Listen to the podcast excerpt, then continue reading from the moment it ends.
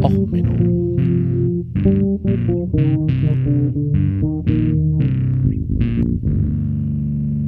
Der inkompetente Podcast über Dinge aus Militär, Technik und Computer, die so richtig in die Hose gingen. Herzlich willkommen zu Och Menno, dem Podcast für alles, was in Militär, Technik und dem Ölbohren so richtig in die Hose geht. Ja, heute mit der Folge The Call of Cthulhu, Lake Paiginur. Ähm, ist französisch, aber in Amerika keine Ahnung, wie man es richtig ausspricht. Ja, ähm, es gibt so Tage, da geht einem so richtig die Arbeit schief. Da ist alles so richtig doof.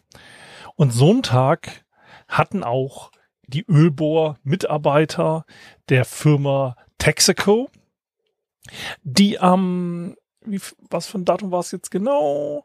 Die am 20. November 1980 ähm, morgens am Bohren waren.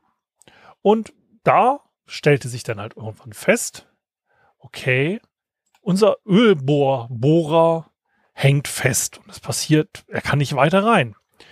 Ja, morgens um 6.30 Uhr, nee, um äh, 4.30 Uhr blieb der Ölbohrbohrer stecken. Sie waren halt auf einem See am Bohren, sogenannte explorative Bohrung, halt, ne, was man so als Großkonzern in der Ölindustrie macht. Man sagt sich, hey, hier, ihr habt ja hier einen schönen Süßwassersee, den ihr gerne so für eure Fischerboote nehmt und so. Und da gibt's einen Kanal, da kann man dann raus in Louisiana, raus aufs offene Meer mit seinen Schrimpfischen und so.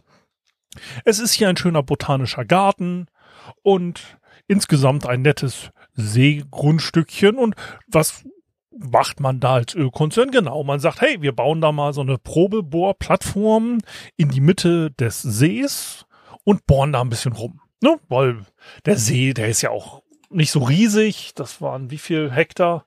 Naja, auf jeden Fall ist der nicht sonderlich tief. Der war nämlich nur drei Meter tief. Und man hätte, äh, wie gesagt, ähm, auch ein wenig außerhalb des Sees bohren können, aber so als Ölbohrplattform ist natürlich einfacher. Das, der See gehört so an sich keinem, das ist Staatsland. Da baut man dann einfach die Ölbohrplattform und dann guckt man mal, was passiert. Nun, es kam die nach, ähm, ja, die Schichtablösung kam an Land, äh, von Land auf die äh, Bohrplattform ähm, und stellten fest, also wir haben hier eine Anzeige, dass am gesamten Ölgestänge ähm, mehr Gewicht hängt, als die gesamte Plattform oder der Bohrer überhaupt wiegt. Sie hatten anscheinend einen antiken, einen uralten Lovecraftschen Horror geweckt, weil irgendetwas zog mit starker Wucht an dem Bohrgestänge.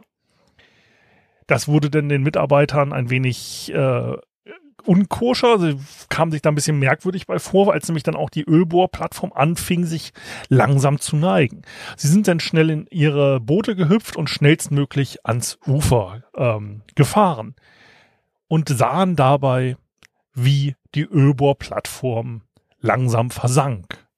Was natürlich insgesamt ähm, erstaunlich ist, weil dieser See ist, wie gesagt, nur drei Meter tief dass eine Ölbohrplattform in einem drei Meter tiefen See, also gut, es ist jetzt wieder so eine Holzkonstruktion gewesen, umgeben von ähm, Arbeitsbooten und Arbeitsbargen, ähm, aber dass diese auf einmal im See versinkt, ist denn doch ein wenig ungewöhnlich.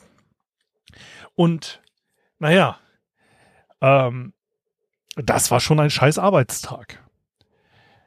Ähm, eine andere Person, die ein, an diesem Tag auch einen richtig scheiß Arbeitstag hatte, war ein Elektriker. Dieser Elektriker stellte fest, dass sein Arbeitsplatz auf einmal sich mit Wasser füllt. Das ist manchmal doof, wenn irgendwie zum Beispiel eine Abwasserleitung irgendwo platzt oder ähnliches. Das ist aber besonders doof, wenn man auf 1500 Fuß, also 500 Meter unter der Erde, ähm, wenn ich jetzt die Umrechnung nicht ganz falsch gemacht habe, äh, als Elektriker in einem Salzbergwerk arbeitet und auf einmal feststellt, dass 60 Zentimeter Wasser in der Mine, in der man arbeitet, steht. Ähm, dieser Elektriker hat denn sofort die Evakuierung ausgelöst. Die Bergbauarbeiter konnten alle fliehen. Ähm, dazu musste man dann aber auch teilweise noch ein, ähm, mit Autos in der Mine rumfahren, weil nicht alle äh, quasi an das Stromnetz angeschlossen waren und somit evaku äh, die Evakuierungsorder per Lichtblinken mitkriegen konnten. Ähm, ja, und wie gesagt, es schafften dann alle 55 Arbeiter äh, die Mine schnell genug zu verlassen.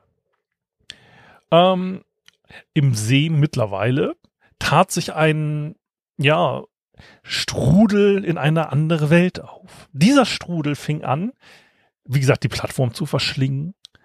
Die darum liegenden Arbeitsboote, das waren elf ähm, nicht motorisierte Leichter, die wurden auch angezogen. Ähm, ein Schlepper, der diese äh, Leichter äh, gezogen hat.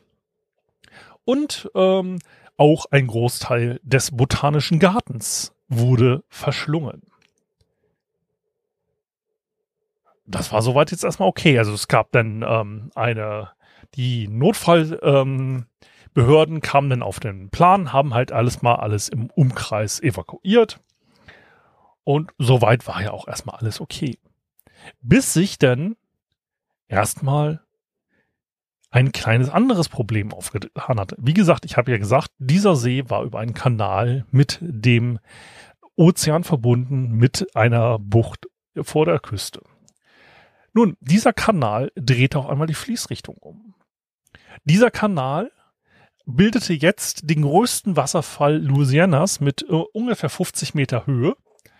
Und ähm, während halt ungefähr 26 Hektar Land verschlungen wurde in dieser Mine, strömte jetzt Wasser aus dem Ozean mit einem tiefen Wasserfall rein. So, nachdem das ja alles noch nicht katastrophal genug war. Man hatte vorher, wie gesagt, man war ja nicht umsonst auf die Idee gekommen, nach Öl dort zu bohren. Man hatte vorher schon Gasvorkommen in diesen Salzschichten festgestellt und hatte da schon eine andere Bohrung in den See eingebracht. Diese Gasquelle entzündete sich jetzt noch. Also hatten wir einen Wasserfall mit 50 Meter Tiefe, ähm, also einen 50 Meter großen Step. Wie gesagt, im Wikipedia-Artikel und in ein paar Videos gibt's da auch nette ähm, Bilder. Es ist halt leider 1980 ein wenig alles sehr pixelig. So, wir haben jetzt also einen brennenden See, der von einem Wasserfall ähm, ja gespeist wird. Was kann man noch machen, damit dieses ganze Unglück noch ein wenig spektakulärer wird? Genau. Wenn man irgendwo Wasser reinbringt in einen geschlossenen Raum, dann passiert eine Sache. Und zwar, dass es dort denn irgendwie Luft gibt, die verdrängt wird. Diese verdrängte Luft ist durch den Förderschacht der Salzmine in einem ähm, mehrere hundert, äh, also 120 Meter umgerechnet hohen Gesier aus Minenequipment, Salz, ähm, Lauge, Salz, Schlamm und Dreck äh, rausgespült worden. Ähm, ja, insgesamt ist ähm, bei diesem Unglück erstaunlicherweise sind nur drei Hunde ertrunken und kein Mensch zu Schaden gekommen. Die ähm, Leichter, die angezogen wurden, sind dann übrigens bis auf eine auch alle wieder aufgetaucht. Als dann äh, der Druck oder der Sog aufhörte, ploppten diese Schiffe wieder an die Oberfläche. Ja, ähm, der See mittlerweile ist ein Salzwassersee da freuen sich einige Anwohner, dass sie nicht mehr aufs Meer hinaus fahren müssen, um Salzwasserfische zu angeln. Ähm, der beliebte drei Meter tiefe See ist mittlerweile über 60 Meter tief an einigen Stellen. Die Salzmine ist aufgegeben worden. Ähm, die Ölbohrfirma hat dort 32 Millionen Dollar als Entschädigung gezahlt. Äh, 12 Millionen Dollar gingen an den ähm, Botanischen Garten.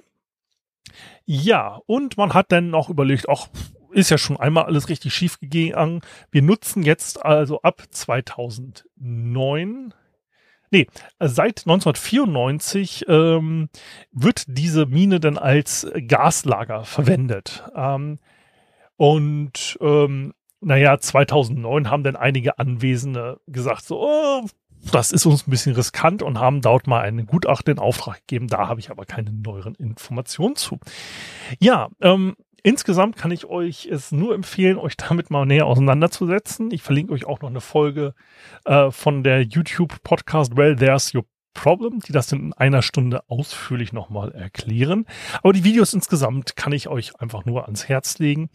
Ähm, wer schon immer mal sehen wollte, wie es aussieht, wenn Cthulhu ähm, sich erhebt, der ähm, kriegt bei diesen Anblicken und diesen Videos einen relativ guten Eindruck. Ähm, Ach ja, als Musik hatte ich heute übrigens verlinkt The Call of Cthulhu von Nanowar of Steel. Eine sehr coole Parodie. Ähm, hört da mal rein. Ansonsten ja, hört in die nächste Folge von Och Menno. Und ja, gebt mir gern Feedback, hinterlasst mir einen Kommentar. Ähm, also, bis zum nächsten Mal. Alles Gute. Ciao, ciao. Euer Sven.